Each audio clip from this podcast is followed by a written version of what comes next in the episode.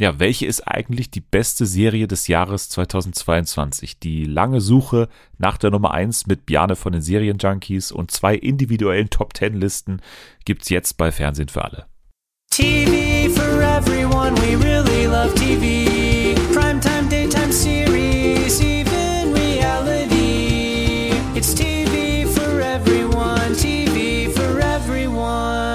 Willkommen zurück bei Fernsehen für alle und diese Woche auch ein herzliches Hallo an alle, die uns nur einmal im Jahr hören, nämlich zu dieser Jahresrückblicksfolge auf das Serienjahr. Die kann ich verstehen, denn wir haben natürlich auch immer zu dieser Jahreszeit einen fachkundigen Gast. Er ist auch dieses Mal wieder da. Hier ist, ich weiß nicht, immer noch live aus Österreich, hier ist Bjane. Ja, hallo, live aus dem schönen Wien, genau. Vielen Dank für die nette, für die nette Anmoderation. Ich freue mich auch sehr, wieder hier zu sein. Also es ist mittlerweile eine Tradition. Also es ist wirklich, du gehörst mittlerweile mehr als äh, der Nikolaus eigentlich zu Weihnachten bei mir hier.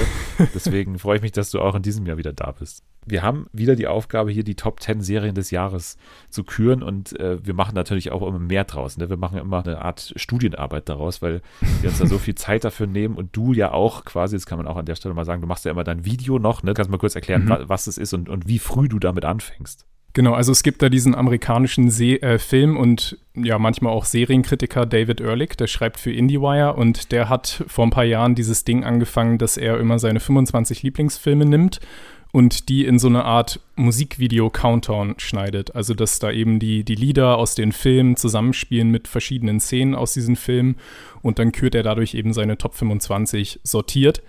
Und ich dachte mir, ja, das ist sehr cool. Das ist für mich immer ein emotionaler Höhepunkt jedes Jahr im Dezember. Und dann wollte ich das auch einfach mit Serien machen. Also ich freue mich schon so doll immer darauf, da wochenlang dran zu schneiden. Also es dauert dann schon so drei, vier Wochen, dass ich äh, auch immer früher anfange. Ich glaube, dieses Jahr war ich eigentlich schon so am, weiß ich nicht, 25. November oder so fertig. Also ein ganzer Monat der eigentlich nicht mehr wirklich berücksichtigt wurde, ist die Frage, ob sich das jetzt gerecht hat. Ich habe tatsächlich auch noch ein bisschen an meiner Top 10 jetzt wieder herumgewerkelt. Also es hat sich noch mal was verändert, falls Leute äh, das Video schon gesehen haben. Deshalb äh, birgt, glaube ich, auch die Folge heute ein paar Überraschungen. Und wenn Sie es noch nicht gesehen haben, dann sollten Sie es jetzt auf jeden Fall anschauen. Ich werde es auf jeden Fall nochmal verlinken in der Beschreibung. Da kann man sich das nochmal anschauen. Ist wirklich ein, ein, immer sehr, sehr gutes Video, handwerklich toll geschnitten und natürlich auch immer nochmal so eine, eine, Erinnerung an die, an die Songs des Jahres. Weil es ist ja auch wirklich bei mir so, dass ich Musik auch äh, hauptsächlich fast, würde ich sagen, durch Serien mhm. konsumiere. Und genau wie du, glaube ich, auch dann immer quasi auch schon darauf achtest, quasi, äh, welche Serien A eine sehr gute Musikauswahl haben und, und B, welche dann auch in die eigene Playlist wandern wandern dann, oder? Ja, total. Also dieses Jahr 99 Luftballons von Nena kam sehr unerwartet. Im Jahr davor war es der Hamster Dance Song über What We Do in the Shadows. Es sind auch immer ein paar eher äh, ja, schwierige Songs dadurch in der Liste, aber das erweitert ja auch so ein bisschen den Horizont auch. Wir haben wieder ein Jahr lang Serien geschaut und äh, müssen dem jetzt gar nicht mehr so viel vorweg schicken, außer dass wir uns auf zwei Sachen geeinigt haben, und zwar, dass Yellow Jackets noch quasi in unserer Zeitspanne drin ist, die wir beachten. Mhm. Ne? Also das kam ja im Dezember sehr spät nach Deutschland und deswegen war es auch gar nicht mehr in unserer letzten Top Ten Liste drin. Genauso wie Station 11, das eigentlich auch auf dem Papier 2021 erschienen ist, aber in Deutschland erst 2022 gekommen ist. Und deswegen, diese beiden Serien sind auf jeden Fall noch drin. Und ansonsten beachten wir alles bis jetzt eigentlich Punkt der Aufnahme, wobei natürlich auch immer ja, da nicht mehr dann so viel kurz vor knapp nochmal geschaut werden kann. Ich habe noch ein paar Sachen nachgeholt, muss ich sagen, wo ich nochmal geschaut habe, könnte das vielleicht auch noch mit reinschneiden. Äh, auch eine Serie, die auf meiner Liste ist, ist erst kurz äh, vor Frist nach Deutschland gekommen. Die hat es jetzt noch reingeschafft. Mhm. Dann würde ich sagen, Bjane, bist du bereit für die Top 10? Ich denke, ich bin bereit, ja. Sehr gut. Wo fangen wir Dann, an? Bei 10? Ja, wir fangen mit 5 an heute. Nein, wir fangen mit äh, Platz 10 natürlich an und äh, du darfst anfangen. Wir haben uns auch darauf geeinigt, wenn wir Doppelungen haben, dann ähm, werden wir immer erst darauf eingehen, wenn die jeweilige Höchstplatzierung erreicht ist, sozusagen bei unseren jeweiligen Listen. Ich glaube, bei meiner Platz 10 besteht keine Gefahr, dass ihr bei dir auftaucht. Denn wenn ich mich richtig erinnere, konntest du mit äh, Game of Thrones nicht so viel anfangen, oder? Richtig, richtig.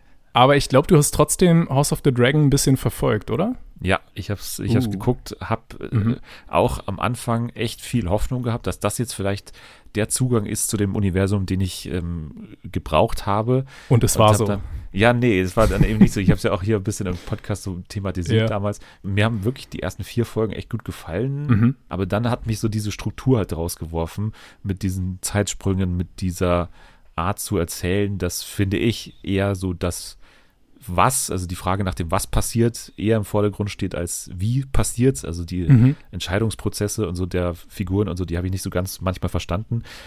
Und ich habe natürlich auch gar keinen Bezug zu dem Hintergrundmaterial. Ne? Aber das ist bei dir anders. Ihr habt es ja auch im Podcast begleitet, habe ich beobachtet und teilweise sogar gehört.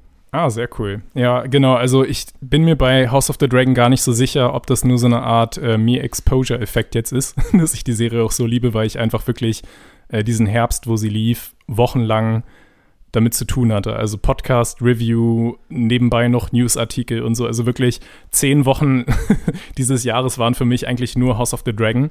Und dann fängt man irgendwann auch echt an, diese Serie wirklich zu lieben. Aber jetzt wirklich ganz im Ernst, glaube ich, das ist schon eine ziemlich beachtliche Serie ist und deshalb habe ich sie auch noch ein bisschen hochgerückt im Vergleich zu meinem Video, damit sie heute auch dabei ist. Einfach weil House of the Dragon eine unmögliche Aufgabe hatte, nämlich dieses totgesagte Super-Franchise Game of Thrones, was mit dem Serienfinale für viele, glaube ich, auch gestorben ist, wiederzubeleben auf eine Art, dass Leute jetzt wirklich auch Bock haben, zumindest viele Leute, wirklich zu sehen, was jetzt in Westeros doch noch geht, was die Geschichte davor ist, was die Geschichte danach ist. Es gibt ja auch noch wahrscheinlich andere Serien, die dann kommen werden. Und ich versuche mich in die Schuhe zu versetzen von den Serienmachern, Ryan Condell und auch George R. R. Martin, also der Buchvorlagenautor, war ja auch sehr beteiligt, wie man da rangeht, so dass man eben diese, diese riesigen Erwartungen, wo alle schon ganz zynisch damit rechnen, hier der Sender, der muss einfach diese, diese Cash-Cow weitermelken und das ist der einzige Grund, warum es das gibt, wie man das trotzdem zu einem Erfolg bringen kann. Und ich gebe dir recht, dass es einige Probleme gab, besonders natürlich die Zeitsprünge, die viele, glaube ich, desorientiert haben. Aber insgesamt finde ich die Serie trotzdem einen großen Erfolg, besonders auch wenn man auf die Vorlage schaut, die sehr, sehr schwer zu verfilmen ist. Das hat trotzdem für mich dadurch sehr gut funktioniert. Sie hatten einen unglaublich starken Cast, vor allem angefangen bei der jungen Darstellerin Millie Alkirk oder auch bei so einem äh, ja, Mann wie Matt Smith, den man ja einfach kennt aus Doctor Who und auch The Crown, der unfassbar charismatisch war und komplett das Internet erobert hat mit seinen memewürdigen Momenten als äh, Targaryen Inzestprinz. Und es war einfach auch so wieder dieses gute alte Lagerfeuerfernsehen, was ich jetzt schon ein paar Jahre lang nicht mehr hatte, dass wir wirklich von Woche für Woche alle irgendwie dabei waren. Es gab coole Memes, es gab eben unsere Podcast-Besprechung, wo man dann einfach auch so viel schöne Diskussionen mit äh, ZuhörerInnen hat, dass einem die Serie dann doch ganz schön ans Herz wächst. Und ja, deshalb war für mich House of the Dragon ganz persönlich einfach so eine der wichtigsten Serien dieses Jahr. Und genau, ich bin wirklich überrascht davon, dass man es geschafft hat, dieses Franchise nochmal wieder zu beleben. Ja, bei mir Platz 10 ist eine sehr, sehr kleine Serie, also zumindest vom Namen her sind nur zwei Buchstaben, aber auch eine von, von der Wahrnehmung her eine, eine, relativ kleine Serie, und zwar Mo bei Netflix. Mhm. Mhm. Ich habe auch im Podcast gar nicht drüber gesprochen, weil ich irgendwie niemanden gefunden habe, der die mit mir schaut. Ich bin ja großer Rami-Fan. Rami Youssef hat eine Serie, wo er quasi über sein Muslimsein sehr viel äh, zu erzählen hat. Läuft hier in Deutschland bei Lionsgate Plus, wie man mittlerweile sagen muss. Bald nicht mehr. Bald nicht mehr, genau. Bald muss man die irgendwo anders suchen, diese Serie. Aber Mo Amer ist ja einer seiner besten Freunde, glaube ich, und hat jetzt quasi mhm. analog eine Serie, die aber nicht so sehr ums Muslimsein geht, klar auch, aber natürlich sich natürlich in erster Linie darum dreht, äh, dass er als palästinensischer Flüchtling eine US-Staatsbürgerschaft anstrebt, sozusagen.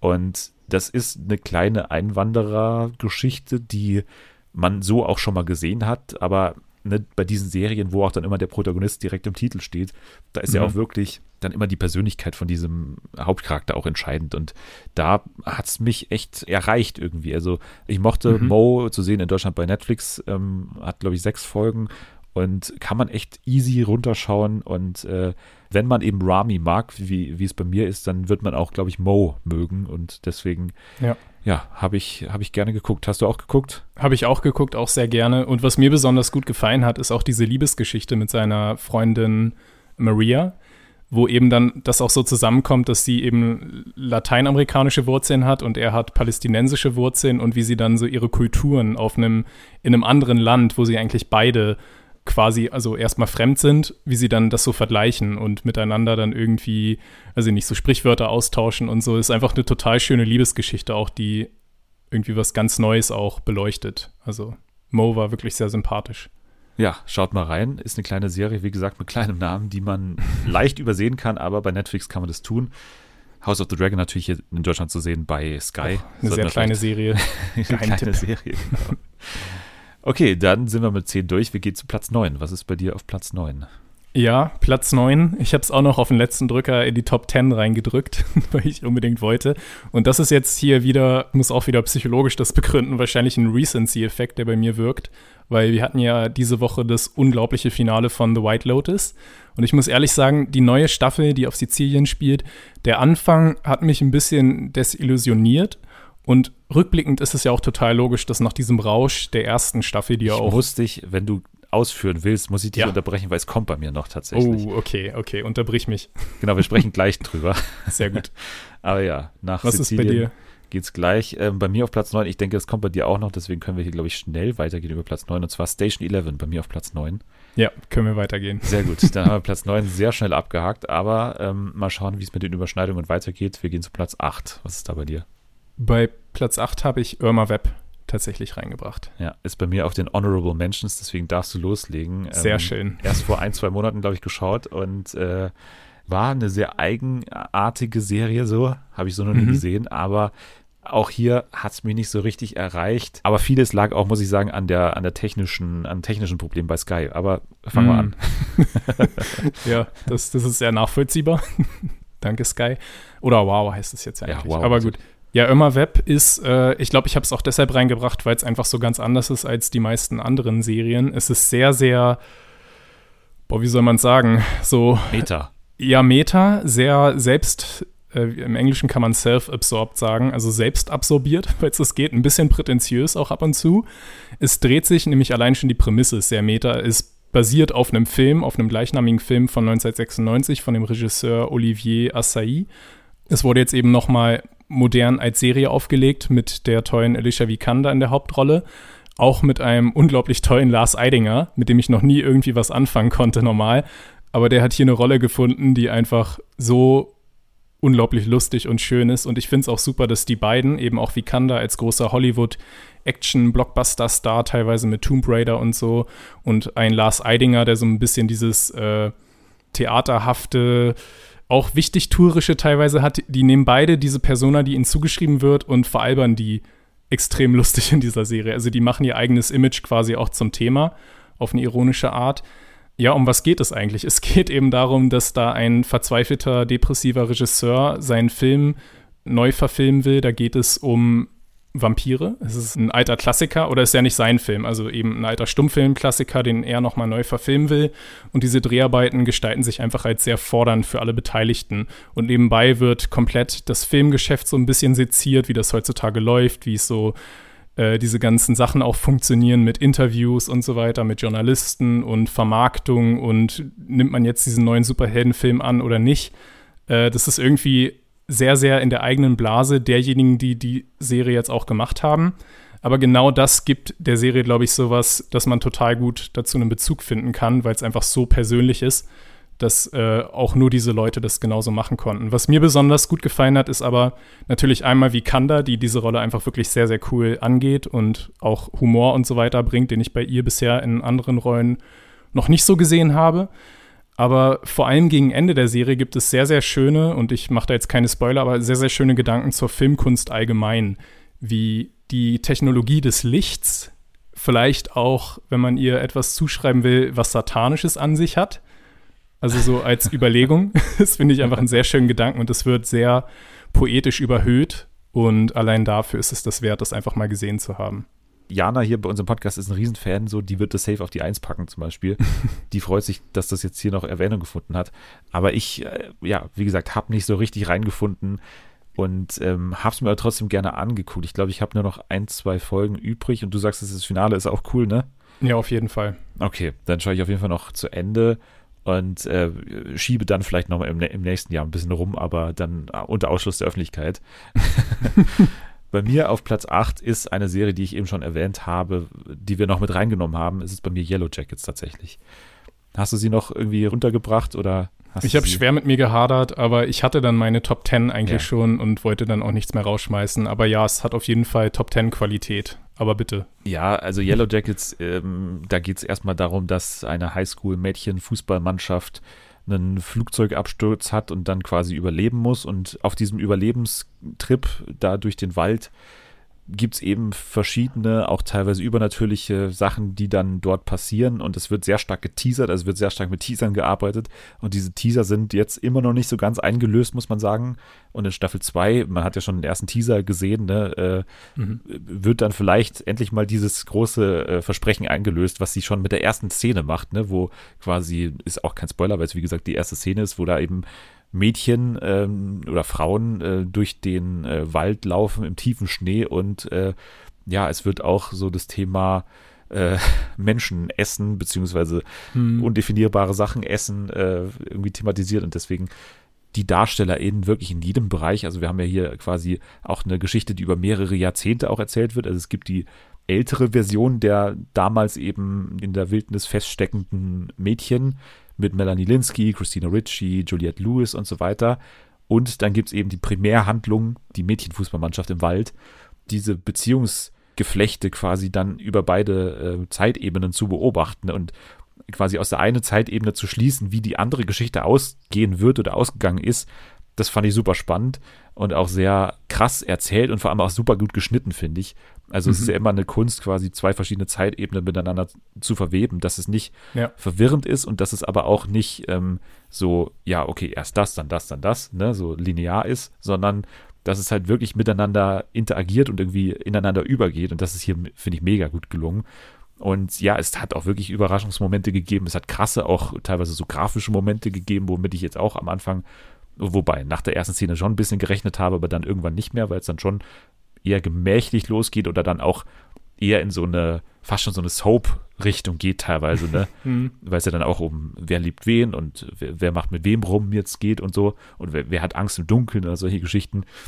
Yellow Jackets ist auf jeden Fall äh, eine totale Überraschung gewesen und ein totales Phänomen in der Serienwelt, muss man sagen. Also es haben echt viele auch geschaut, mit denen ich nicht gerechnet habe, die das dann auf einmal geschaut haben. Ne? Und deswegen, ja, Yellow Jackets hat auf jeden Fall einen richtigen Hype ausgelöst und meiner Meinung nach auch zu Recht. Deswegen bei mir auf Platz 8. Ja, ich finde den Punkt, den du beschrieben hast, wie schwierig das ist, verschiedene Zeitebenen zusammenzufügen, dass das funktioniert, das finde ich sehr, sehr cool, weil natürlich bei der Prämisse kommt ja sofort so ein bisschen auch der Vergleich zu Lost auf. Der drückt sich ja quasi auf, Flugzeugabsturz und so weiter. Überlebenskampf und dort bei Lost war es ja mal andersrum. Da hatten wir keine Flash-Forwards, sondern immer Flashbacks. Und Lost, wenn man jetzt wirklich nur diesen Punkt vergleicht, finde ich Yellow Jackets deutlich besser als Lost. Bei Lost haben nämlich diese ganzen Rückblicke immer total genervt und haben auch selten funktioniert in meinen Augen. Und das finde ich schon äh, ziemlich beachtlich, dass Yellow Jackets sich, was das angeht, mit dem großen äh, Genre-Konkurrenten Lost wirklich messen kann und vielleicht sogar da einen cooleren Ansatz gefunden hat. Und wer gerade Seven vs. Wild schaut, der wird natürlich auch hier quasi direkt drüber zappen können und dann einen anderen Überlebenskampf äh, sich anschauen können. Also vielleicht auch für die Leute was. So, also Platz 8 bei mir Yellow Jackets, wir gehen auf Platz 7. Platz 7 könnte ich mir vorstellen, dass du mich stoppen musst, aber ich schaue einfach mal. Atlanta. Ja, da muss ich dich nochmal stoppen. Das kommt bei mir weiter oben, obwohl, ja. muss ich sagen, wir hatten ja bei Atlanta zwei Staffeln in diesem Jahr. Mhm. Und ich habe Die zweite nur, fehlt noch in Deutschland, ne? Genau, die zweite fehlt noch. Ich habe nur mhm. die, eben die dritte geschaut, die ja eigentlich schlechter sein soll, wie ich jetzt zumindest gehört habe. Also ich bin äh, vorbereitet auf eine tolle vierte Staffel, aber wir kommen zu der dritten, die bei mir ein bisschen höher ist, äh, gleich noch. Okay.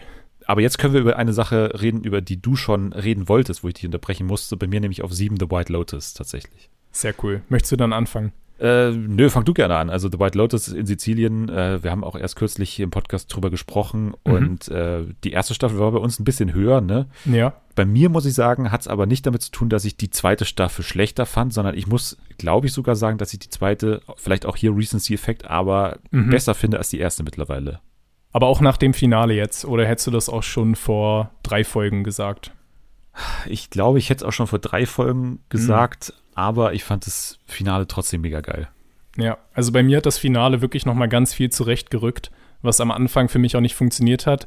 Was für mich am Anfang gar nicht funktioniert hat, ist zum Beispiel die, die Figuren der Einheimischen. Weil in der ersten Staffel die ganzen hawaiianischen Figuren und auch das Hotelpersonal, die waren einfach wirklich so eine der größten Stärken. Und ich muss ehrlich sagen, die italienischen Figuren haben mir diesmal am Anfang nicht so gut gefallen. Ich habe irgendwie Schwierigkeiten gehabt, mich zum Beispiel mit der äh, Hotelman ja, Oder na, Valentina. Valentina. Genau, mit der Hotelmanagerin Valentina anzufreunden. Und natürlich auch Lucia war irgendwie ein bisschen und auch Mia, die waren man musste sie erstmal verstehen, was so ihr Ding ist. Und ich finde, gerade das Finale oder auch die Folge davor schon hat diese Figuren total so freiklicken lassen für mich, dass ich es auf einmal verstanden habe und deshalb auch dann die genauso genießen konnten wie den Rest.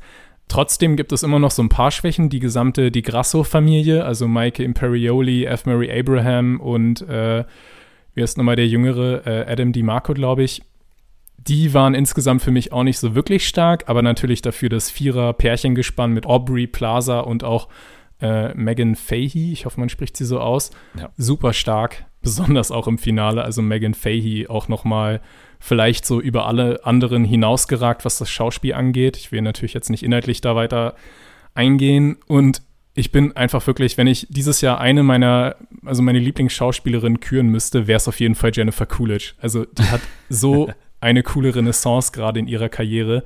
Sie hat jetzt, glaube ich, auch dieses Cover von, ich weiß nicht, ob es Vogue oder Entertainment Weekly oder sowas war, wo sie eben getitelt haben, Jennifer Coolidge äh, hat Hollywood erobert oder so. Und sie ist gerade wirklich so die Queen einfach im Film- und Seriengeschäft. Sie ist so cool, sie hat sich gerade nochmal komplett neu erfunden. Sie kann einfach alles auch spielen. Sie kann, also auch Slapstick jetzt im Finale, wirklich, also ich glaube, aus dieser Finalfolge sind bei Twitter ungefähr sechs neue Memes geboren, die alle mit ihr zu tun haben. Es ist unglaublich. Und genau, also einfach weil der Humor für mich jetzt deutlich besser teilweise auch ist als in der ersten Staffel, obwohl ich die vielleicht einfach mal wieder sehen müsste, weil es schon wieder zu blass alles ist in der, ja. in der Erinnerung. The White Lotus hat bei mir zum Ende hin noch mal ganz schön was rausgeholt. Und ich finde es auch interessant, diesen gesamten Shift, den sie gemacht haben, dass sie quasi Anthologieserien-mäßig alles, also wirklich alles hinter sich gelassen haben, das Setting und den Großteil des Casts, dass sie auch das Thema verschoben haben, so ein bisschen von neuem Geld hin zum alten Geld und damit auch in die alte Welt Europa umgezogen sind. Und natürlich das Intro, ne? Also ich glaube, dazu muss man gar nicht mehr viel sagen. Auch sehr cool, wenn man jetzt die ganzen sieben Folgen gesehen hat, nochmal zu schauen, die Gemälde, die dort zu sehen sind, mit den Charakter- oder mit den Schauspielernamen, wie jedes Gemälde einfach den kompletten Arc der Figuren vorwegnimmt, wie man das so interpretieren kann, dass alles Sinn macht auf einmal rückblickend. Es ist schon ziemlich, ziemlich, ziemlich cool. Ja, also Jennifer Coolidge, vielleicht da, um da einzuhaken, also das ist bei mir die Geschichte gewesen, habe ich auch hier im Podcast erzählt, die für mich am Anfang nicht funktioniert hat. Und äh, ich habe, also ich habe wirklich on tape gesagt, ich glaube nicht, dass die auf irgendwas hinausläuft. Wie falsch ich äh, lag, ist natürlich, ist natürlich jetzt offensichtlich.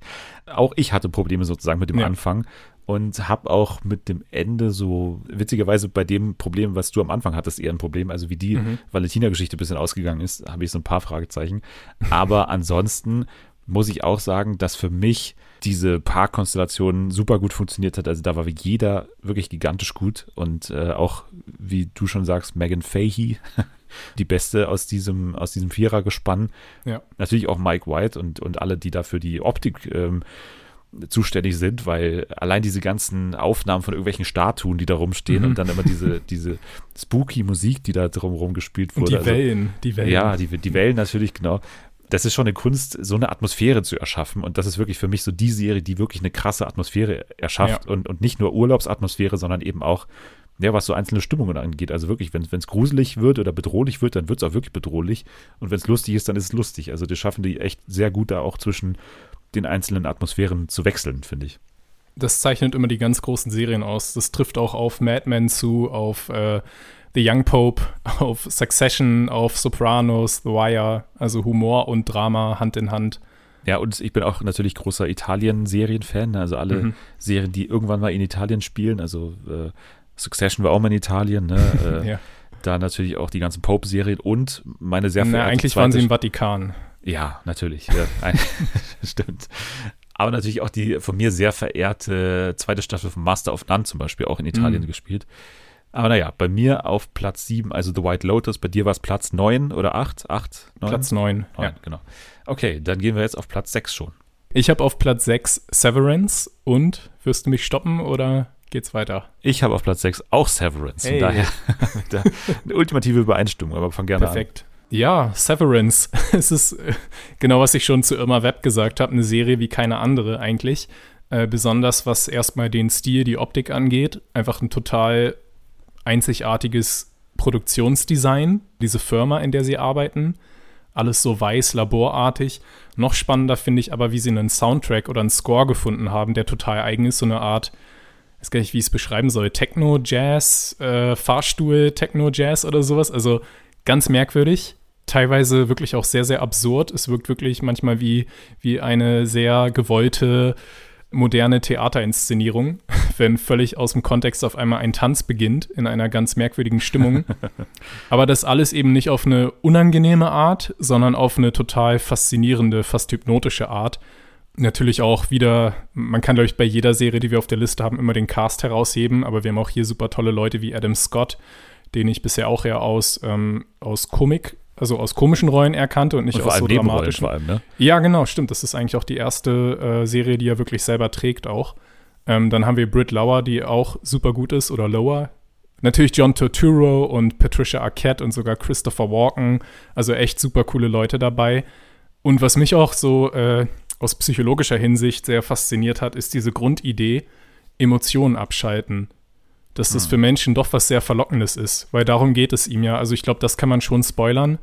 Dass, Überhaupt, äh, oder man muss mal kurz sagen, es geht hier quasi um ein, um ein Experiment. ja. ne? Also es geht hier um eine, eine, eine Firma, also es ist eine Sci-Fi-Serie, wo, wo es eine Firma geschafft hat, quasi von ArbeiterInnen das Bewusstsein in, insofern zu trennen, äh, dass man quasi nach der Arbeit abschalten kann. Man hat quasi ein eigenes Bewusstsein in der Freizeit und genau. man hat ein eigenes Bewusstsein im Arbeitsleben. Und das ist sozusagen für diese Leute anscheinend reizvoll, die Arbeit mhm. komplett hinter sich zu lassen im Privatleben und wiederum die Probleme des Privatlebens komplett hinter sich zu lassen in der Arbeit.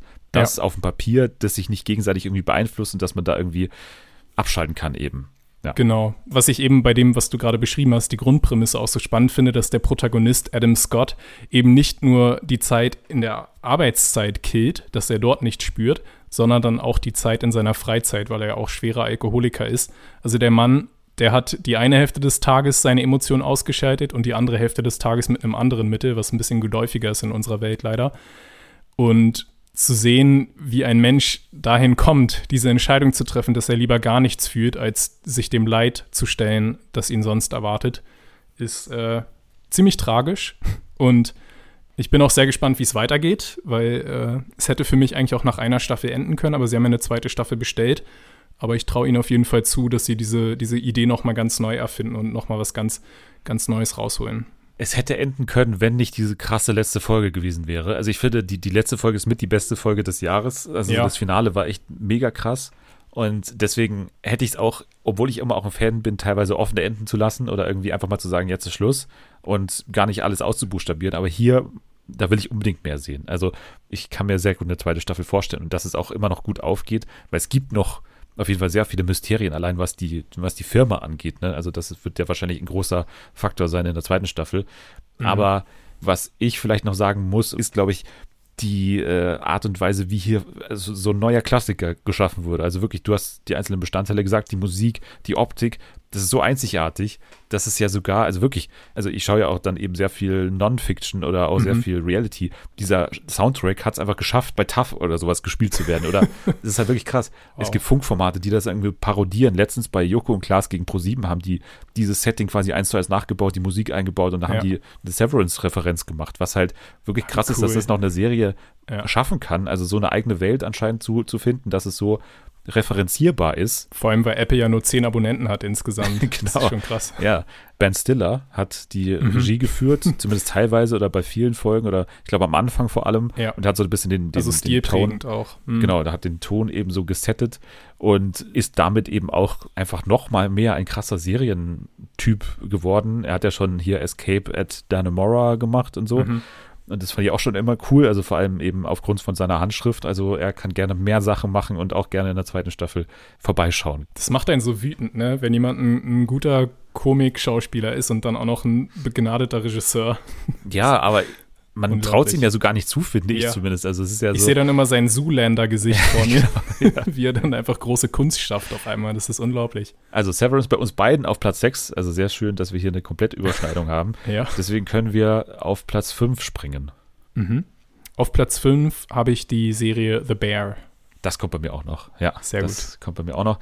Bei Platz 5 bei mir bin ich mir sehr unsicher, weil es, glaube ich, ich war sehr überrascht, dass es, glaube ich, bei dir nicht in diesen Top 25 in dem Video vorkommt. Mhm. Glaube ich zumindest. Also vielleicht habe ich es auch gerade falsch in Erinnerung. Bei mir auf Platz 5 ist Barry tatsächlich. Ach, ja, Barry. Ich bin noch nie wirklich warm mit Barry geworden. Also ich verstehe, warum. es ist irgendwie nichts für mich, ich weiß nicht. Hat, hat nie wirklich für mich funktioniert. Ich habe die ersten zwei Staffeln gesehen und irgendwann dachte ich mir, ja gut, ich muss auch nicht alles schauen. Ja, ist auch richtig, ist auch richtig. Ich finde nur jetzt diese Staffel äh, in diesem Jahr einfach nochmal so viel sicherer, was den Ton angeht. Mhm. Barry, muss man sagen, es ist auch eine sehr einfache Prämisse, im Prinzip wie bei Severance. Ne, du hast einen Auftragskiller, der Schauspieler werden will. Und das ist halt, also der Killer ist eben gespielt von äh, Bill Hader, was auch schon mal cool ist. Und das ist eben so eine witzige Prämisse, weil es einfach so was Umgedrehtes ist, was man sonst sieht. Ne? Also normalerweise eben Breaking Bad, ein guter Typ wird zu eben dem Killer, aber hier ist andersrum. Und in den Kernmomenten diese Entscheidungen immer bei, bei dem Hauptcharakter zu erleben. Was will ich jetzt lieber? Also will ich jetzt irgendwie lieber diesem alten Leben davonkommen oder nehme ich jetzt irgendwie meine Pflicht wahr und, und mache das, was ich tun muss, sozusagen, weil ich einfach hm. diverse Traumata habe und so. Dazu muss man sagen, die Folgen sind kurz. Der Cast ist äh, natürlich immer noch gut mit äh, Henry Winkler natürlich vor allem, aber auch mit äh, No-Ho Hank, ich vergesse mal den Namen, äh, ja. Anthony Kerrigan, glaube ich, oder so. Barry hat es geschafft, die alle zu vereinen und finde ich mit die Szene des Jahres im, im Serienuniversum. Hast du bestimmt auch davon gehört, zumindest wenn du es nicht geschaut hast, aber der Motorrad-Chase, das war fast eine ganze Folge, mhm. wo es so ein, so ein Motorradverfolgungsjagd gibt und die wurde inszeniert auf eine Art und Weise, wie ich es noch nie gesehen habe. So aus, aus einer ganz großen Distanz einfach. Mhm. Und da ist so viel, ich habe mir auch das Making-of dazu angeschaut, da ist so viel Mühe reingeflossen in diese Szene.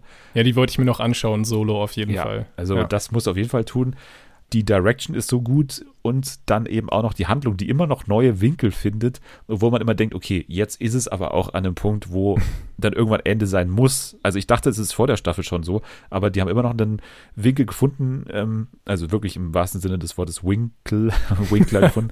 ich habe mich gerade zweimal zurückgehalten. ja, ja, genau, aber ich konnte mich nicht zurückhalten. Aber die haben immer noch einen Winkel gefunden, wie sie es weitermachen können ohne dass es komplett doof wird. Dazu muss man sagen, mit äh, Sarah Goldberg, eine unfassbar gute Nebendarstellerin, die wirklich komplette Folgen alleine auch gerockt hat. Sie ist mhm. ja Schauspielerin und quasi die äh, Lebensgefährtin auch von Barry, von der Hauptfigur hat jetzt eben auch ähm, so eine Aufstiegsgeschichte in Hollywood da gerade immer noch am Laufen. Und das ist halt auch eben aus den Irma Web-Gründen vermutlich auch so, aus Meta-Gründen ganz, ganz cool, weil sie dann auch in so einer Sitcom arbeitet und so und da so Szenen erlebt, die man sonst nur aus der Zeitung kennt. Bei mir Barry aufgrund von Meta-Humor, aufgrund von äh, Direction und aufgrund von, von Bill Hader und diesem äh, Spagat, den die immer noch schaffen, auf Platz 5. Ja, kann ich gut verstehen. Ich bin auch wirklich kein Hater von der Serie. Aber ja. Frei nach dem okay, Drachenlord. Mich. ja, genau. Okay, dann Platz 4. Äh, Platz 4 schon. Okay, ja, es geht so schnell, weil ich glaube, ich habe jetzt schon vier Serien oder so ausgelassen. Platz 4 ist bei mir Station 11. Okay, dann können wir jetzt über Station 11 sprechen. Sehr schön, ja. Was ist Station 11? Es ist eine Zukunftsdystopie. es äh, geht um eine Pandemie, die den Großteil der Menschheit auslöscht. eine sehr, sehr gewagte, äh, ein sehr gewagter Ansatz inmitten einer Pandemie, wo das eben rauskam. Und das Lustigste an Station 11 ist, dass es irgendwie trotzdem eine Feelgood-Serie ist. Also natürlich sind schreckliche Dinge passiert und es ist eine rohe Welt, aber es geht nicht um äh, Gewalt und so, natürlich gibt es das auch, sondern es geht vor allem darum, wie die Menschen eigentlich eher zusammenfinden und das bewahren, was bewahrenswert ist. In dem Fall ein ganz großer Fokus auf Theater, auf Shakespeare, wie wir begleiten dort eine herumreisende Theatercompany, die einfach durch, also so in der Gegend um die Great Lakes in den USA, ähm, einfach von, von Ort zu Ort zieht und ihre kleinen Hamlet-Vorführungen und so zum Besten geben es ist einfach so schön zu sehen, so wholesome teilweise auch, dass äh, Menschen einfach in so einer außergewöhnlichen Situation eben nicht zum Bösen tendieren, was, glaube ich, viele Zyniker annehmen würden, dass die Apokalypse Gewalt und so mitbringt, sondern in dem Fall eher Liebe fördert und Ja, wir haben natürlich einen tollen Cast. Wir haben Mackenzie Davis, die man aus Black Mirror kennt oder auch aus äh, Halt and Catch Fire. Wir haben Himish Patel, der war in dem Yesterday-Film. Dann eine Schauspielerin, die ich vorher gar nicht kannte, aber die wirklich ein krasser MVP ist, Danielle Deadweiler. Die hatte dort Folgen, die waren wirklich auf äh, Leftovers-Level, muss ich ehrlich sagen. Und das ist auch kein oh, Zufall, oh, oh. weil, weil äh, ja, Patrick Somerville, der Serienmacher, der ist tatsächlich auch ein Leftovers-Veteran.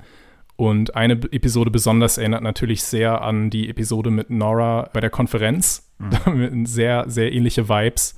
Wir haben den Atlanta-Regisseur Hiro Murai, der äh, für die Regie verantwortlich ist, also auch dort natürlich ein ganz besonderer Stil.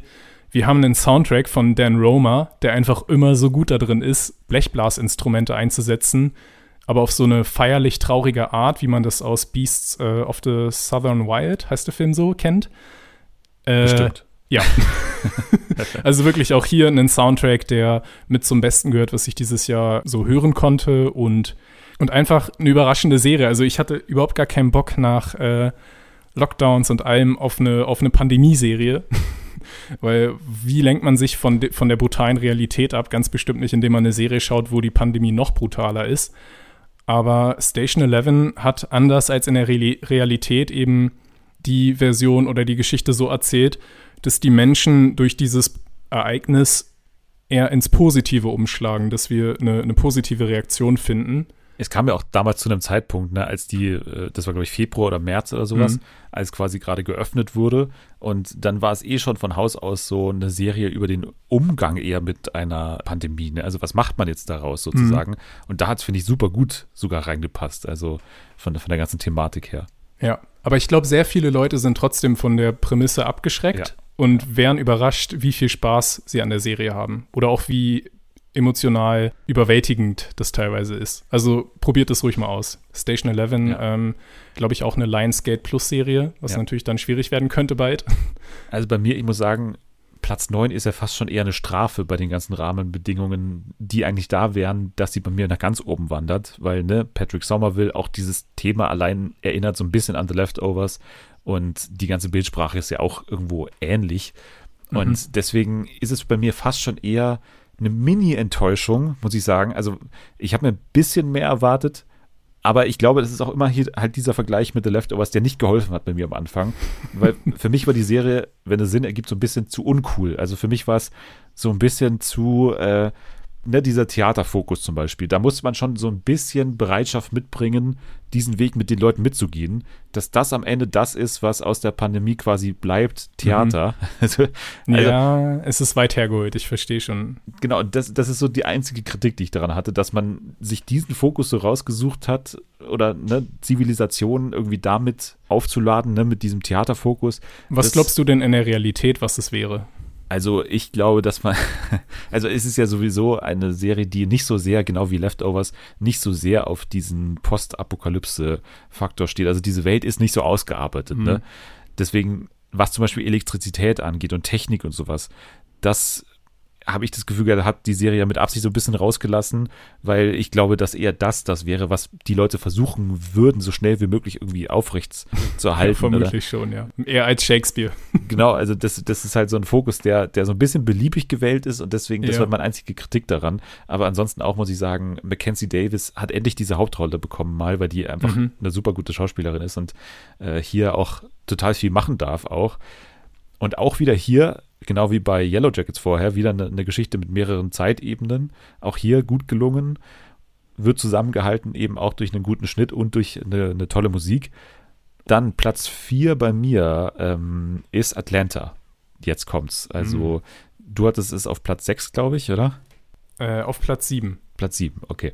Also, Atlanta hat zwei Staffeln veröffentlicht. Eine dritte und eine vierte Staffel, weil äh, ja auch vier Jahre, glaube ich, Pause war zwischen der zweiten und der dritten. Und ne, Donald Glover ist seitdem me mega explodiert. Auch Brian Tyree Henry, mhm. Lakeith Stanfield auch, hat sehr, super viele Filme gemacht. Sogar Oscar nominiert auch. Ne? Oscar nominiert, genau. Aber jetzt hat man diese zwei Staffeln back-to-back -back gedreht und die vierte ist auch gleichzeitig die letzte Staffel und das ist diejenige, die ich noch nicht gesehen habe. Und jetzt wird immer argumentiert, die vierte ist so toll, die dritte hat ihre Probleme. Ich muss aber sagen, ich habe jetzt hier auf Platz vier, also sehr weit oben. Ja. Jetzt diese kritisierte dritte Staffel diese und problembehaftete. Äh, genau, also ich kann es nicht so richtig verstehen, weil ich hatte super viel Spaß. Ich war wieder sehr beeindruckt ja. von einzelnen Folgen. Klar sind hier, glaube ich, zwei Folgen oder so dabei, wo ich jetzt nicht so ganz mitgehe oder ne, wo man dann einfach nicht so den Zugang findet zu den einzelnen mhm. Charakteren, die man jetzt eben noch nicht kennt, weil das ist dann einfach so dieses Kurzgeschichtenprinzip, dass man dann einfach aussteigt oder halt eben nicht so angesprochen wird aber alle Geschichten auch in dieser dritten äh, Staffel mit, äh, mit den drei Hauptfiguren plus Van als, als äh, Frau bzw. Freundin von äh, Donald Glovers Charakter, die sind super. Man muss generell sagen, das spielt komplett in Europa, diese mhm. dritte und vierte Staffel, was auch schon mal cool ist. Das ist ein bisschen Killing Eve-Vibes, so habe ich das Gefühl mein Highlight so in Staffel 3 ist, glaube ich, das Finale ne, in Paris, aber vor allem die Folge, wo Brian Tyree Henry komplett durch Amsterdam geht, ja. plus die Folge, wo er ein Konzert, glaube ich, in Budapest hat und äh, so einen super merkwürdigen Typen mhm. ausfragen muss, gemeinsam mit äh, den anderen, ob er sein Handy geklaut hat. Das ist eine komplette Folge lang so. Und es ist so ein bisschen so wie damals diese Friseurfolge, ne? Ja. Aber es ist super unterhaltsam und äh, trotzdem aber noch immer wieder Folgen dabei, ne, wo, wo ganz klar oder beziehungsweise eben nicht ganz klar, sondern immer so, so sehr durch die Blume, so die amerikanische Gesellschaft super stark kritisiert wird. Es dreht sich auch sehr viel ums Schwarzsein und um irgendwelche äh, Diskriminierungen und so weiter und äh, auch so strukturelle Diskriminierungen, auch übrigens in der Woke Bubble, wenn man das so nennen kann. Also Atlanta ist immer noch Atlanta, auch in Staffel 3, obwohl die so kritisiert wurde. Und jetzt kannst du mir sagen, warum jetzt Staffel 4 noch besser ist. ich weiß gar nicht so genau. Ich finde eigentlich, bei Atlanta ist wenig Luft nach oben, also stoßen die alle schon ziemlich an der Decke an. Ich glaube, was beim Finale wirklich nochmal was Besonderes ist, ist, dass einfach viele so aufrichtige Emotionen auch gezeigt werden, was man vielleicht manchmal bei diesem sehr selbstironischen Meta teilweise auch Ansatz nicht so hat. Und Donald Lover, der macht am Ende wirklich auch ein paar Sachen, die so sincere wirken. Das ist ein bisschen äh, überrascht und auch dadurch emotional sehr, sehr gut funktioniert. Aber ich will gar nicht zu viel eigentlich sagen. Es gibt auch wieder ein paar super coole Einzelsachen. Es gibt so eine Mockumentary über Disney, die unglaublich ist.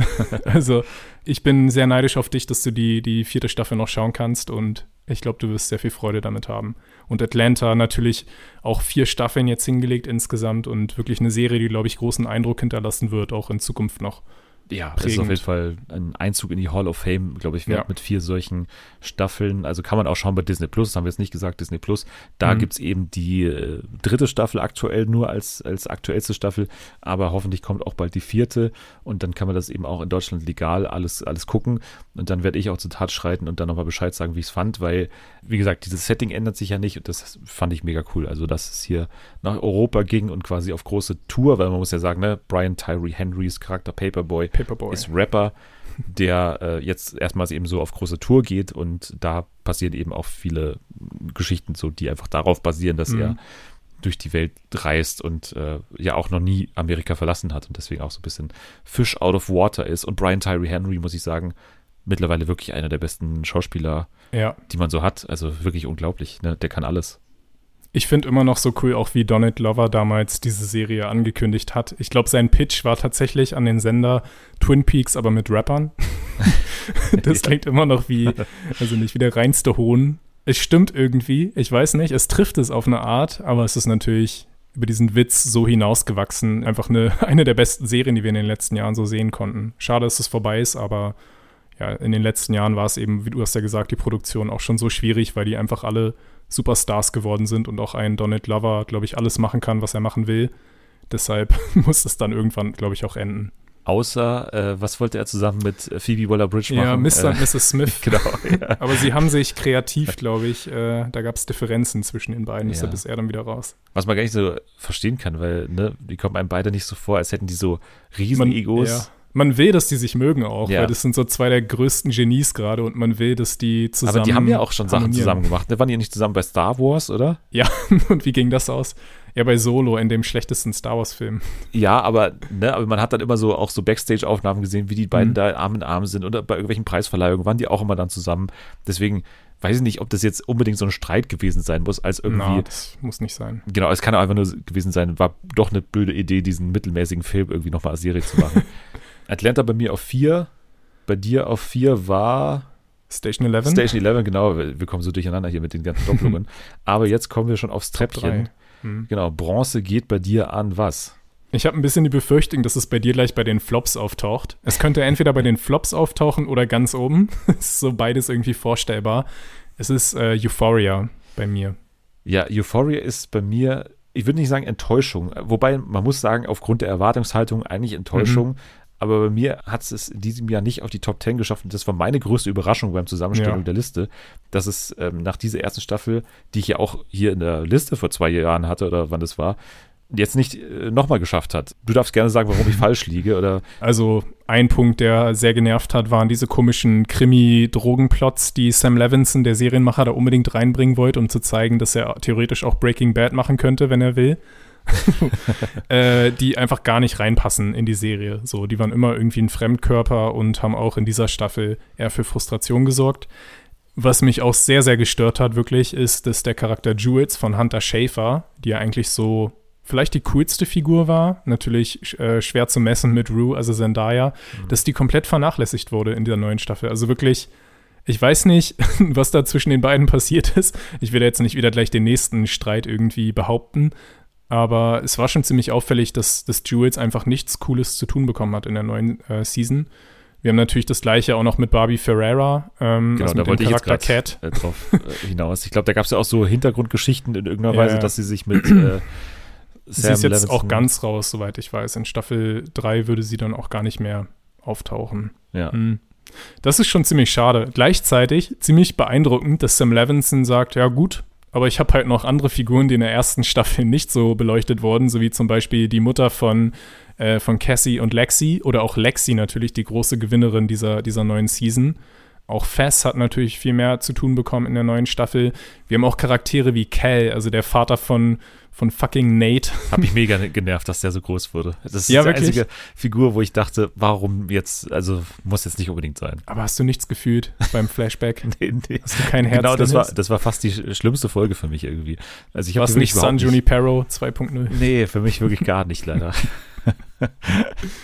Aber ich finde das einfach schon trotzdem, das ist ziemlich mutig auch, dass man ja, halt voll. diesen Charakter nimmt und sagt so, und den sollt ihr jetzt mögen. Und bei vielen hat es, glaube ich, auch funktioniert. Oder nicht mögen ist das falsche Wort, aber ihr sollt ihn wenigstens verstehen, wo er herkommt und dadurch kippt das natürlich nochmal alles wieder auf den Kopf, was wir bisher über alle Leute dachten und so. Und auch sein, sein Finale sozusagen ist natürlich auch so eine der übertriebensten Szenen des gesamten Serienjahres. Ich hatte trotzdem sehr großen Spaß. Also, ich weiß nicht, da war irgendwie mein Herz mehr mit dabei als mein Kopf anscheinend.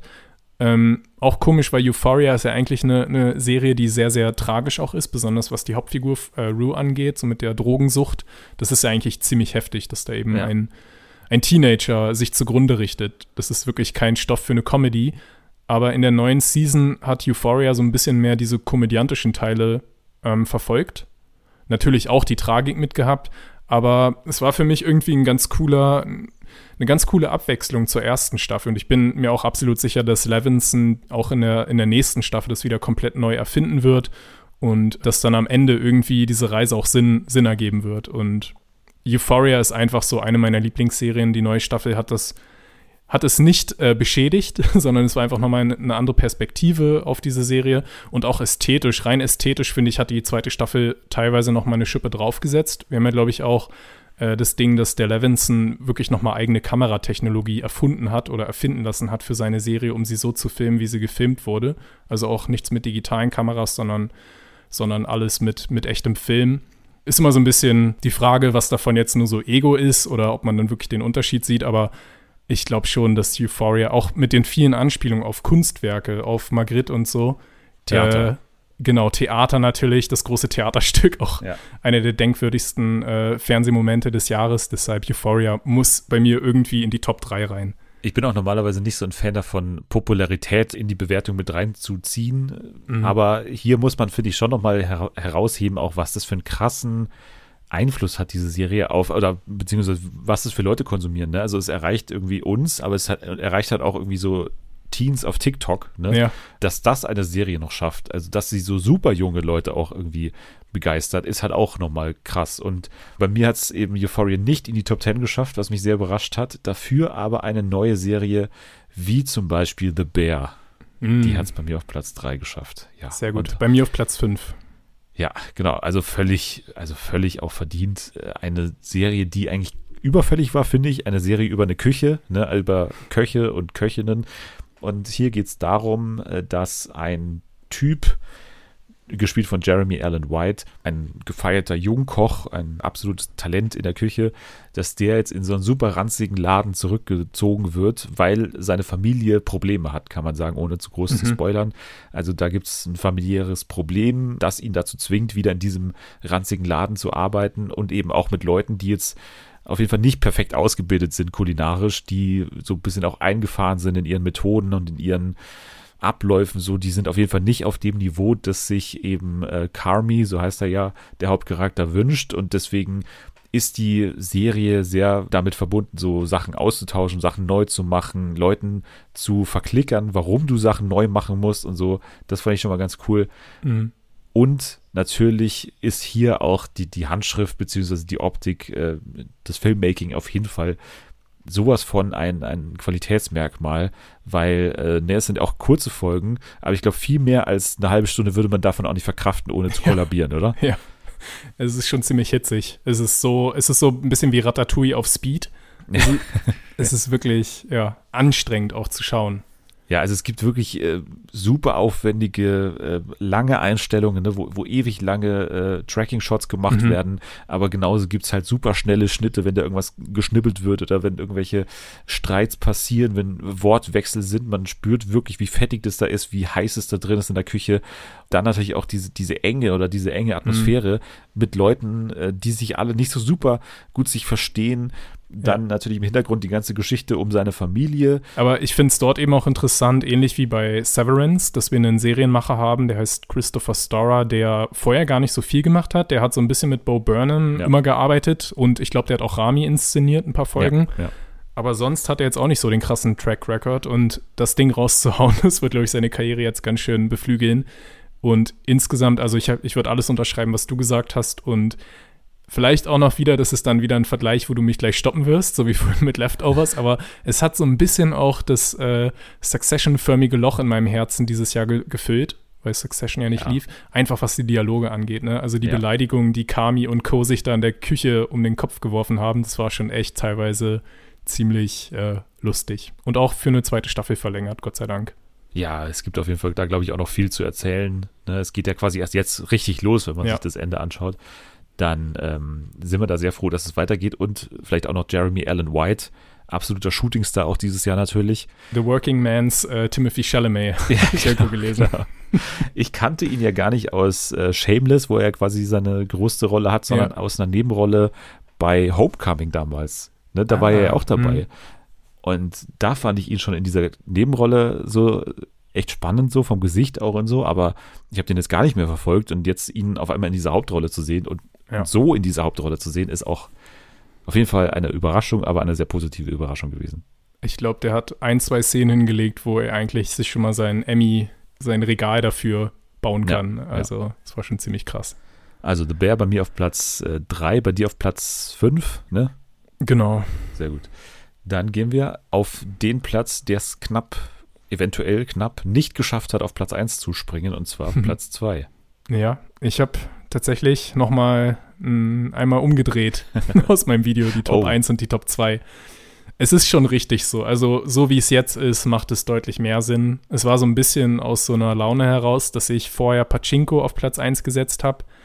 Jetzt ist es Platz 2. Pachinko für mich eine ganz große Überraschung. Ich weiß gar nicht, ob es bei dir überhaupt vorkommt. Es wäre ähm, bei mir so Platz 11, 12 mhm. gewesen. Also wirklich ganz knapp nicht geschafft. Ja. Ja, auch hier ist es eine sehr komplexe Serie für die man sich wirklich Zeit nehmen muss. Auf jeden Fall habe ich es auch erst später dann gesehen und dann habe ich schon so viele Vorschusslorbeeren gehört, die ich auch teilweise teile, so vor allem was wirklich die Optik angeht und auch wieder ja. hier die verschiedenen Zeitebenen und den Schnitt und so. Und es ist ja wirklich unfassbar komplex. Deswegen vielleicht nochmal einfach erklärt, worum es hier geht, zuerst, bevor du sagst, warum es so toll ist. Ich nenne es immer ein multigenerationales, transpazifisches Familiendrama. Das ist also, einfach, ja. Ja. also wir haben, wir haben drei Generationen, die wir begleiten und wir haben drei Länder, in denen es spielt. oder eigentlich hauptsächlich zwei Länder. Wir haben eine koreanische Familie, die durch die politische Situation mit der Invasion der Japaner damals in den 30ern auch, ähm, die vertrieben wurde, nach Japan umsiedeln musste, ihre Heimat verloren hat und dann quasi in einer feindlichen neuen Heimat irgendwie Wurzeln schlagen musste, aber nie wirklich angekommen ist. Selbst über Jahrzehnte sind sie immer noch nicht wirklich zu Hause dort, einfach weil es eben auch das Land ist, in dem sie leben, von den Menschen, die ihnen ihre Heimat in Korea kaputt gemacht haben oder geklaut haben. Auch der unterschiedliche Umgang der Figuren, natürlich die älteren äh, Leute, die damals flüchten mussten, die einen ganz anderen Blick darauf haben als die ganz Jungen, die diese Flucht nie erlebt haben, sondern schon in Japan auch geboren wurden. Konflikte, die darüber entstehen. Es geht um eine Geschichte, die auch leider heute wieder sehr viel wahrscheinlich passiert. Ähm, ein sehr ernstes Thema und trotzdem ist es einfach, es wird auf eine wunderschöne Art angegangen. Du hast es gesagt, natürlich visuell unfassbar toll gefilmt und das ist vielleicht auch ein kleiner Grund, warum ich es so weit oben habe. Ich hatte dieses Jahr ein Interview mit dem Kameramann, das ist nämlich ein Deutscher, Florian Hoffmeister. Stimmt, habe ich damals gelesen. Ja, er hat sich so viel Zeit genommen. Wir haben echt, weiß ich nicht, eine Stunde oder so geredet und das hat mir irgendwie nochmal einen ganz anderen Zugang zu der Serie gegeben, weil ich gemerkt habe, wie viel dahinter steht. Das ist wahrscheinlich bei vielen Serien so, aber ich habe wirklich das Gefühl, ich konnte da komplett mal hinter die Kulissen schauen bei Pachinko und weiß es dadurch auch so zu schätzen. Also könnt ihr euch gerne nochmal durchlesen. Äh, wir haben es auch wirklich komplett veröffentlicht und nicht irgendwas gekürzt, was eigentlich sehr, sehr unintuitiv ist, weil wir sehr, sehr deep reingehen so. Auch es ist sehr, sehr lang geworden, aber ich finde, äh, dadurch, weil es so ungekürzt ist, ist es irgendwie auch mal ein bisschen authentischer. Ja, jedenfalls, genau, der visuelle Stil von Pachinko ist ziemlich einzigartig dieses Jahr. Wir haben super Schauspieler. Wir haben vor allem die Oscar-Preisträgerin Yoon Yeo Jung, würde ich sagen. Äh, die kennt man aus Minari, die eben die Hauptfigur in Eta spielt. Und wir haben auch jüngere Charaktere. Wir haben, glaube ich, einen, er ist so eine Art K-Pop-Star, glaube ich, Lin Min Ho, der auch eine sehr, sehr interessante Rolle spielt. So ein bisschen so ein Bad Guy, der aber irgendwie äh, sehr charmant rüberkommt. Wir haben auch später Folgen, die so unerwartet kommen, wirklich so quasi Flaschenepisoden sind, wo ein historisches Ereignis ähm, beleuchtet wird auf eine sehr, sehr packende Art und Weise, dass man mittendrin ist. Es ist schwer so ein bisschen zu beschreiben, warum es so weit oben ist, aber ich habe einfach ganz große Gefühle für diese Serie entwickelt, weil ich mich damit so viel beschäftigt habe. Die Komplexität vielleicht nochmal, weil sich das ja auch dadurch ausdrückt, dass wir hier ständig Untertitel lesen natürlich mhm. und die Untertitel natürlich auch noch in unterschiedlichen Farben sind, genau. weil die Sprachen einfach, ne, es gibt zwei verschiedene Sprachen, Japanisch und Südkoreanisch, für den einen oder anderen irgendwie zu sperrig da reinzugehen in die Serie, mhm. aber ich finde auch, dass es sich lohnt. Ich würde sagen, wenn man so das mit einer Serie von der Art irgendwie oder vom Gefühl vergleichen müsste in diesem Jahr, dann ist es am ehesten noch Rings of Power, oder? Ich finde so ein bisschen, es gibt diese ganzen langen Einstellungen, Leute ja. schauen in die Kamera lange, es gibt so ähnlich wie Pathos, würde ich sagen, oder, mhm. also nichts hat so viel Pathos wie, wie Herr der Ringe natürlich, aber es ist, es ist schon so pathetisch, was mir auch ganz ja. gut gefallen hat, es passt ja auch irgendwie dazu. Es ist weit davon entfernt, dass ich hier groß Kritik übe, aber es ist letztendlich so der Punkt wahrscheinlich, der es dann eben über die Top Ten hinauskickt und, und eben nicht, nicht rein. Ja, das kann ich auch verstehen. Aber interessanter Vergleich. da muss ich erstmal drüber nachdenken. Aber ich sehe, was du meinst. Ja. Ist mir jetzt auch gerade erst gekommen, aber so, weil ich auch gerade eben über, über Herr der Ringe so ein bisschen nachgedacht habe, wie wir darüber gleich noch sprechen, kurz vielleicht noch. Ja, dann gehen wir zu meinem Platz zwei. Auch hier natürlich knapp nicht geschafft. Wenn man den Platz eins sieht, dann muss man sagen, nicht ganz so knapp, aber bei mir auf Platz zwei, äh, einfach weil es persönlich auch vom, vom Thema ist und äh, ich sowas noch nie gesehen habe und ich mich deswegen so gefreut habe. Jetzt die Serie, die ich auch vorher meinte, die quasi gerade erst hier in Deutschland erschienen ist und jetzt noch es reingeschafft hat. Und zwar ist es The Rehearsal. Uh. Ja. Oh, ich habe sie rausgenommen, weil ich dachte, ist es wirklich eine Serie? Ich war mir nicht sicher. Ja, das ist ja quasi oh. das Spannende, ne? Man weiß ja. nicht, wie viel davon Fiction ist und wie viel davon Reality ist, mhm. beziehungsweise Non-Fiction. Also es ist eine ganz spannende Mischung. Ich habe auch in dem Podcast noch nicht drüber geredet, von daher mal ganz kurz. Ja. Es ist die nächste Serie von Nathan Fielder, die man schon von Nathan For You kennen könnte. Das hat, glaube ich, auch noch keine Heimat hier in Deutschland. Ist aber, glaube ich, sehr viel auf YouTube ja. verfügbar davon. Man konnte sogar mal alle Folgen bei Comedy Central schauen. Da haben sie irgendwie mal ein Jahr lang vergessen gehabt, den Geoblog einzuschalten. Das war eine schöne Zeit. das, ja.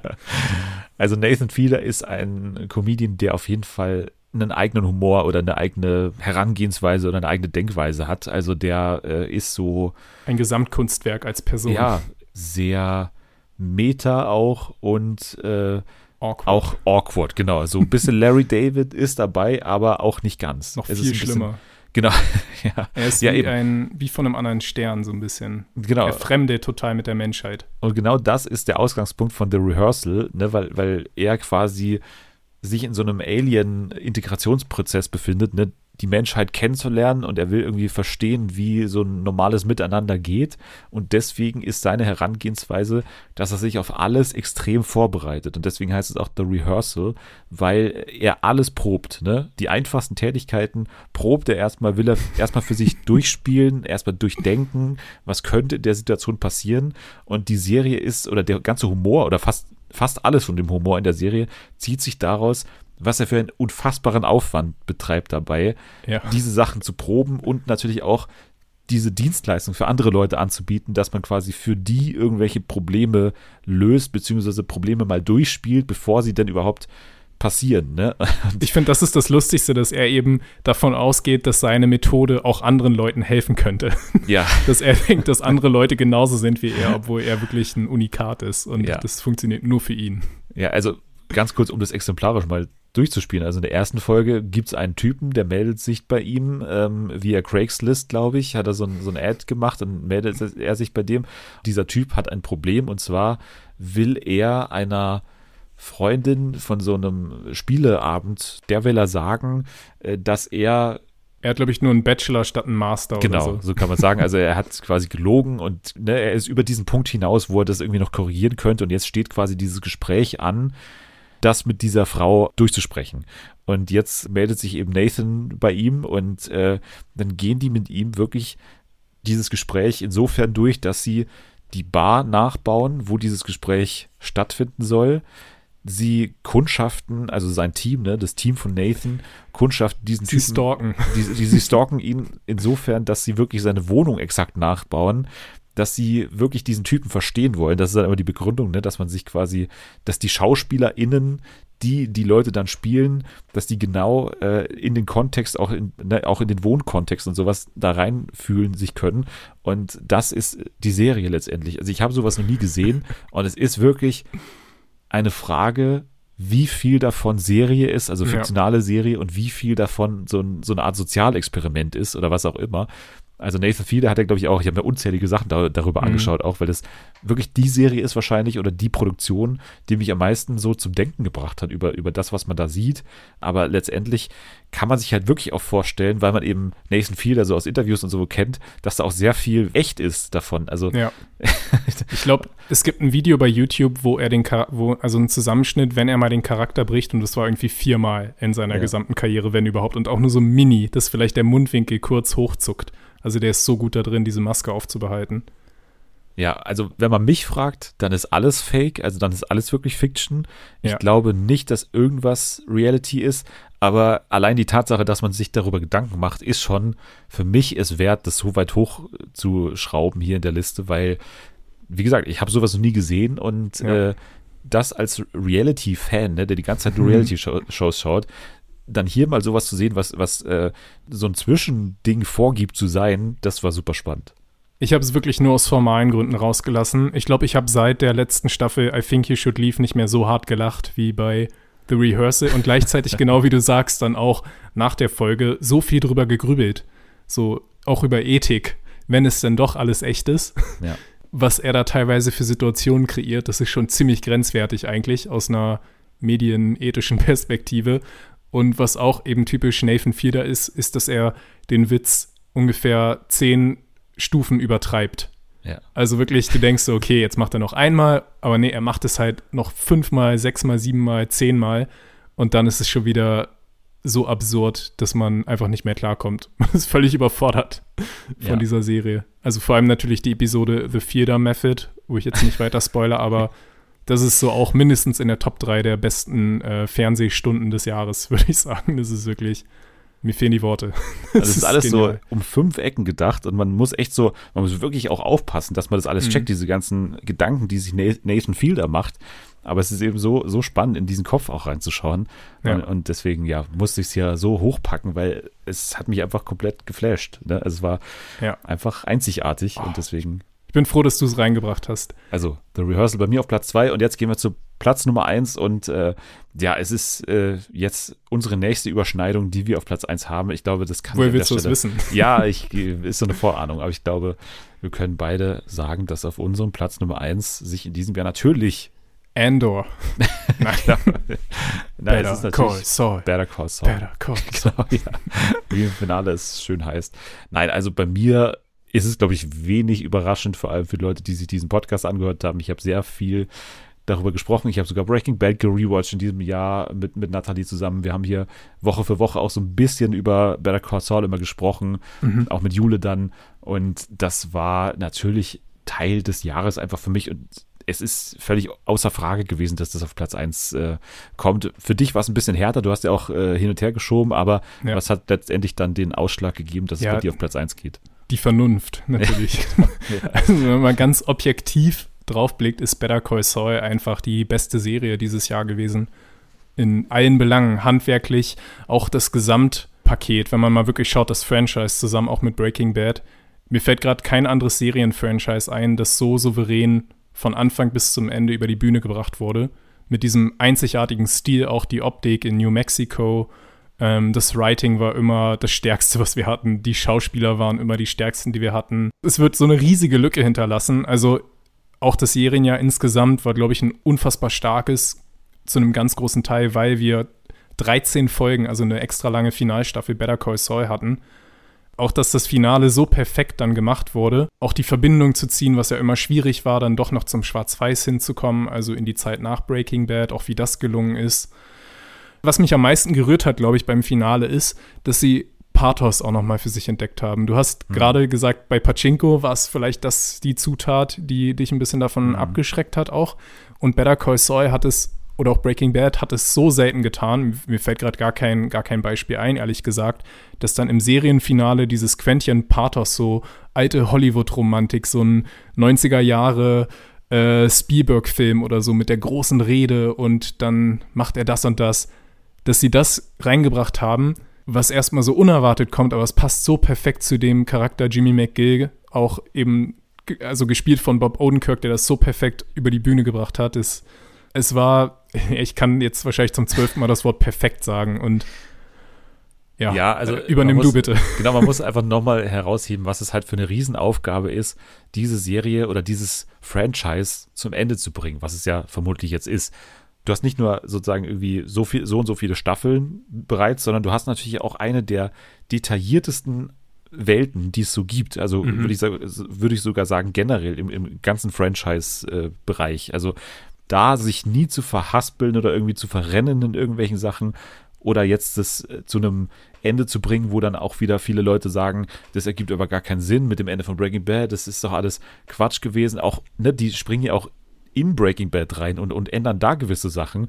Und mhm. auch hier haben sie sich nie verrannt, sondern haben immer auch das Maß bewahrt. Das ist natürlich auch ja. eine total große Versuchung bestimmt immer gewesen, haben sie auch immer gesagt, ne, sie wollen natürlich, wollen wir Walter White zurückbringen, natürlich wollen wir Jesse zurückbringen, aber sie haben sie so lange zurückgehalten, bis mhm. es dann letztendlich Sinn ergeben hat für die Geschichte, für die Geschichte von Jimmy McGill, von Kim und von Mike. Also es hat mich emotional, äh, visuell, muss nicht sagen überraschend, weil ich glaube, ich habe es eben genauso erwartet auch. Und das ja, ist eben das, äh, das Schlimme. Du kannst ihnen so vertrauen, Vince Gilligan und Peter Gould, dass es, dass es so gemacht wird. Genau, das ist das Schlimme, dass das einfach möglich ist, dass man auf so einem hohen Niveau Erwartungen erfüllt. Das ist so. Ja finde ich das, was am Ende bei mir hängen bleibt. Also nicht nur jetzt mit Better Call Saul eine, einen perfekten Run hingelegt, sondern auch äh, mit dem ganzen Franchise einfach zum richtigen Zeitpunkt noch nachgelegt mit Better Call Saul, wo viele früher eben skeptisch waren, ob das die richtige Entscheidung das hat ist. Keiner ernst genommen am Anfang, ne? Weil man dachte, es wäre irgendeine dumme kleine Comedy oder so. Und was daraus geworden ist, das ist ziemlich unglaublich dann natürlich auch immer diese Kunst zwischen den beiden Stilen oder zwischen den beiden Welten, also zu wechseln. Ne? Also diese Anwaltswelt und dann diese mhm. Kartellwelt, was aber und immer so die stärksten musste. Episoden, wo es zusammenkam, natürlich. Was sie ja. uns auch nicht immer gegeben haben, sondern auch dort waren sie wieder sehr gezielt und ja. gemäßigt einfach. Ja, also ich habe genug über Better Call Saul geschwärmt, glaube ich, in diesem Jahr.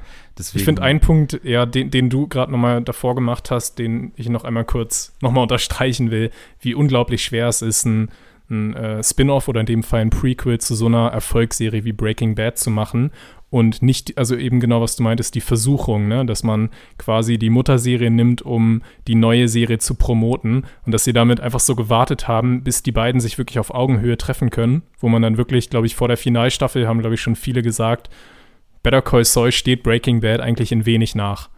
Und dass sie dann erst diese komplette Überschneidung machen mit Breaking Bad, dass sie sich so voreinander verbeugen und es ist einfach auf Augenhöhe. Das also auch genau wie du meintest, einfach so diese Geduld zu haben und das Selbstvertrauen, dass man da hinkommen kann und nicht gleich den leichten, spektakulären Weg zu nehmen.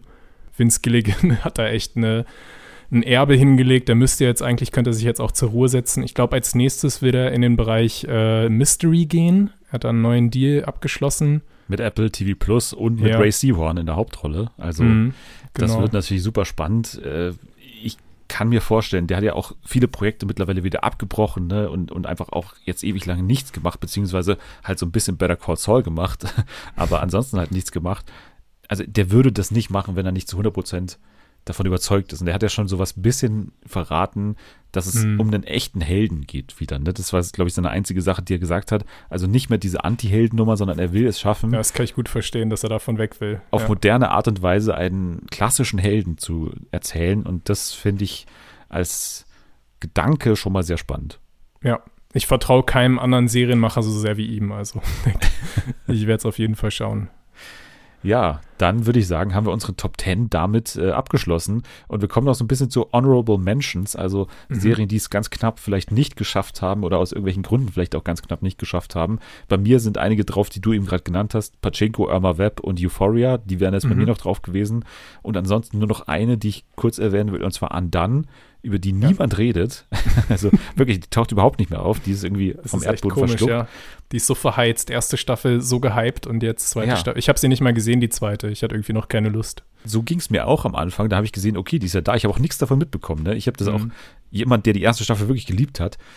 Und dann habe ich die geschaut und dachte, ja, aber die ist doch jetzt nicht schlecht. Also warum schaut die jetzt keiner? So, das ist doch alles noch voll cool. Und äh, ja, also Undone bei Amazon, ne? eine Serie auch mit Bob Odenkirk und auch mit Rosa Salazar, die ich auch sehr mag. Mhm. Es ist ja hier vor allem der Stil, der irgendwie total äh, eigen ist, also mit Rotoskopie, ne, also diese besondere Art und Weise quasi echte Videoaufnahmen mit Animation zu mischen.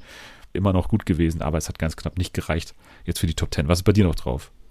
Ich würde kurz mal drei Serien nennen, die man in Deutschland leider immer noch nicht wirklich schauen kann. Das ist einmal Our Flag Means Death, eine queere Piratenkomödie von Taika Waititi, der ja auch schon What We Do in the Shadows gemacht hat äh, HBO Max, aber in Deutschland äh, ja irgendwie untergegangen. Das gleiche ist auch bei Los Espookies der Fall. Das ist so eine mexikanisch-amerikanische Gruselkomödie, die einen wirklich ganz besonderen Charme hat. So was ganz Kleines, aber irgendwie mit, mit äh, Serienmachern und auch gleichzeitig Hauptdarstellern, die so merkwürdig weird sind, aber so richtig liebenswürdig hat es leider auch nie zu Sky geschafft und ist inzwischen auch abgesetzt worden von diesem bösen neuen HBO-Chef, der nur noch große Franchises machen will. Ähm, und natürlich Interview with the Vampire, aber das kommt ja auch bald nach Deutschland. Auch eine, äh, in dem Fall eine queere Vampirserie und es gab ja auch schon das Buch und den Film mit Tom Cruise und Brad Pitt. Und auch dort die neue Serie lohnt sich auf jeden Fall. Und ansonsten Komisch, dass es noch gar nicht bei uns gefallen ist. Reservation Dogs, die zweite Staffel. Ja, das ist meine große Serie, bei der ich bereue, dass ich sie einfach noch nicht gesehen habe. Also ja. die hätte es, glaube ich, nach dieser ersten Staffel safe irgendwie auf die Liste geschafft, aber mhm. hat es nicht jetzt geschafft, weil ich sie einfach noch nicht gesehen habe, ja.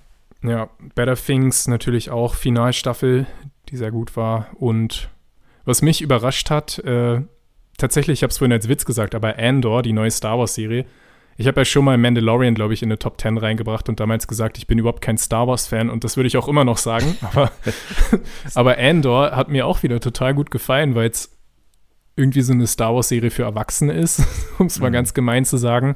Und es nimmt ein Thema auf, was leider sehr, sehr wichtig wieder geworden ist, wie man den Faschismus in seiner frühesten Form bekämpft.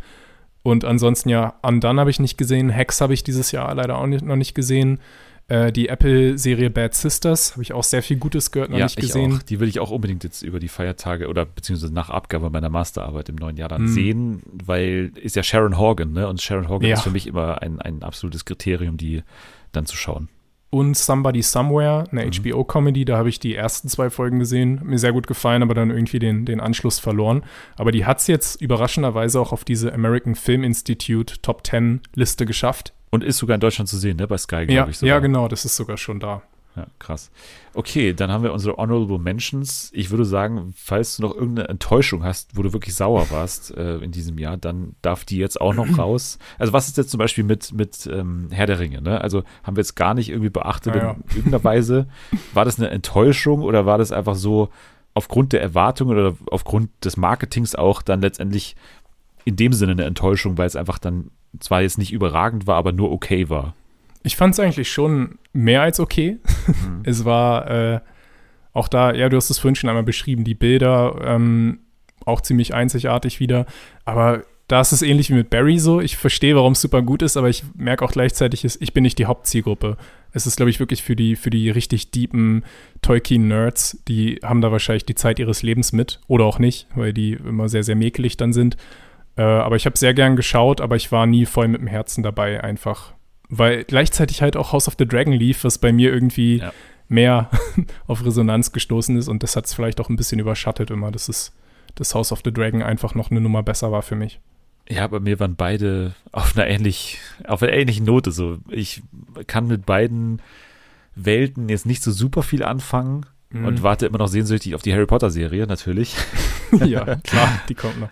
Deswegen ist es bei mir auch so ein bisschen außen vor. Nicht, weil ich es super schlecht finde oder weil ich es super gut finde, sondern einfach, weil ich damit einfach nicht so viel anfangen kann. Das macht es mhm. dann eben schwer. Ansonsten hatten wir natürlich auch noch eine neue David Simon-Serie, der einer meiner absoluten Serien, also Lieblingsserienmacher ist von Das nächste große Versäumnis von mir, habe ich genau. auch nicht gesehen und bin ich gespannt, wie du es fandest. Ich, ich würde es nicht als Flop unbedingt bezeichnen. Es heißt äh, übrigens We Own the City. Da geht es um die Polizei in Baltimore und einen, einen, ziemlich krassen Skandal, der sich dort ereignet hat, wo so eine Spezialeinheit so ein bisschen durchgedreht ist. Ähm, ein bisschen ist, ist stark untertrieben. Also eine ziemlich heftige Geschichte. Aber irgendwie wundert es mich selber, weil normalerweise ist David Simon bei mir immer in der Top 10. Aber dieses Jahr, vielleicht gab es zu viele andere starke Serien oder vielleicht hat es nicht wirklich den Eindruck hinterlassen. Vielleicht war das Thema auch zu hart. Und natürlich Killing Eve, das Finale. Also Killing Eve ist leider echt ganz schön ausgebrannt nach ein, zwei ja. Staffeln und das darf man hier auch nicht zu laut sagen, da wird selber immer sehr allergisch, aber das ist ähm, ja auch bei mir so. Ich habe es auch geschaut, stimmt, ist so eine Serie, die ich auch gar nicht jetzt so aufgeschrieben habe. Nochmal, ja, mhm. hat mich nicht überzeugt dahingehend, dass es hier drauf, drauf Erwähnung findet. Ja, ich würde sagen, dann haben wir das Serienjahr auch ganz gut jetzt beendet. Du hast es gerade schon angesprochen, ne, es war ein sehr gutes Serienjahr, auch aus meiner Sicht weil ne, so viele Serien dann auch zu Ende gegangen sind mit äh, Better Call Saul, mit äh, Better Things. Better Things natürlich, was ich, wo ich immer noch in Staffel 2 oder sowas stecke, mhm. obwohl ich die Serie super gerne mag irgendwie, aber da war auch lange der Zugang hier in Deutschland super schwer. Ja. Atlanta haben wir noch. Atlanta, die auch zu Ende ging natürlich, aber halt auch diese Mischung. Ne? Du hast super krasse Neustarts. Mhm. Wie blickst du auf das nächste Jahr? Wie sind deine Erwartungen? Also auf den ersten Blick kannst du nur bergab gehen natürlich, so weil, weil eine Welt ohne Better Call Saul ist natürlich super schwer. Erstmal ja. so, ich muss mir ein krasses neues Franchise suchen, wo ich so zu 100% drin bin. Aber na klar, wartet da, glaube ich, auch recht früh im Jahr dann natürlich die neue Staffel mhm. von Succession. Yep. Das wird natürlich äh, gleich mal zu Beginn ähm, ein Highlight sein, wo dann andere erstmal drüber kommen müssen, vermutlich. Also außer da passiert irgendwie was Außerordentliches, dass die komplett verkacken. Aber was man bisher so gehört hat und so mitbekommen hat, ja. sollte es mir gefallen. Ich denke auch. Und als Lindelof-Fan hast du natürlich auch noch was weiteres, nämlich Mrs. Davis, die neue Serie. Ja, und mhm. Lindelof arbeitet ja auch gerade auch an Star Wars. Das heißt, ich musste jetzt auch in Star Wars reingehen, glaube ich. ja, fangen wir mit Andor an. Ja. Ja, dann würde ich sagen, haben wir es geschafft in diesem Jahr. Ja. Man kann natürlich äh, sich dein Rückblicksvideo nochmal anschauen. Bei YouTube ist, wie gesagt, verlinkt. Ansonsten natürlich alles lesen von dir bei serienjunkies.de wo du immer noch ähm, eifrig schreibst und immer noch so tolle Interviews führst, wie das äh, Interview mit dem Kameramann von äh, Pachinko. Oder Bildgestalter, wie er selber äh, sagen würde. Genau, oder so. Ansonsten kann man dir folgen bei Twitter, unter welchem Handle? Äh, ich heiße jetzt einfach Bjarne Bock. Äh, das war in so einer Phase, wo ich Twitter verlassen wollte. Dann habe ich mein Handy schon mal ah, irgendwie ja. gewechselt und jetzt heiße ich einfach so, wie ich heiße.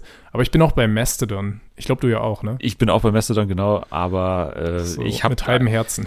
Na, wo, wobei ich, also ich Twitter halt exakt das gleiche dort wie bei Twitter, mm. weil halt ich so eine Koppelung eingestellt habe. Ne? Also von daher wird man da exakt den gleichen Content finden. Das habe ich noch nicht hinbekommen. Aber ja, das, das noch per Hand. Ich zeig's dir mal. genau, also Mastodon oder bei Twitter äh, schauen und Biane suchen. Ansonsten natürlich Fernsehen für alle, at Fernsehen oder bei Instagram Fernsehen für alle kann man dem Podcast folgen oder mir folgen.